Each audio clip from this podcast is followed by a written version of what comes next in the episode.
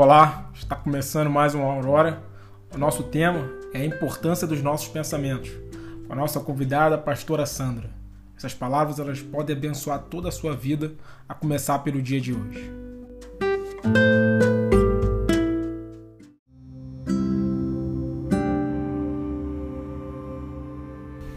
A graça e a paz do nosso Senhor e Salvador Jesus Cristo.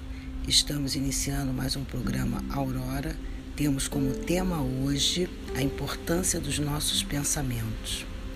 Está registrado no Evangelho uma passagem muito interessante de uma mulher que ela estava enferma há 12 anos, porém ela decidiu ter com Jesus. Ela já havia gasto todos os seus recursos e não teve êxito na sua cura, mas ela não perdeu a esperança. Ela quando ouviu falar que Jesus fazia milagres, ela foi ter com ele. Interessante que os seus pensamentos eram bons. Ela pensava o seguinte: se eu somente tocar nas vestes do Senhor, eu serei curada. E com esse pensamento, ela foi até Jesus.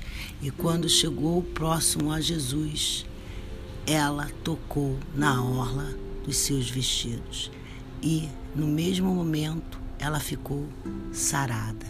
Por isso, nós podemos ver como é importante o que nós estamos pensando. A Bíblia diz que Deus tem pensamentos bons ao nosso respeito e nós temos que alinhar os nossos pensamentos ao de Deus para que possamos ver milagres acontecerem nas nossas vidas. O Senhor, Ele quer nos abençoar em todos os momentos.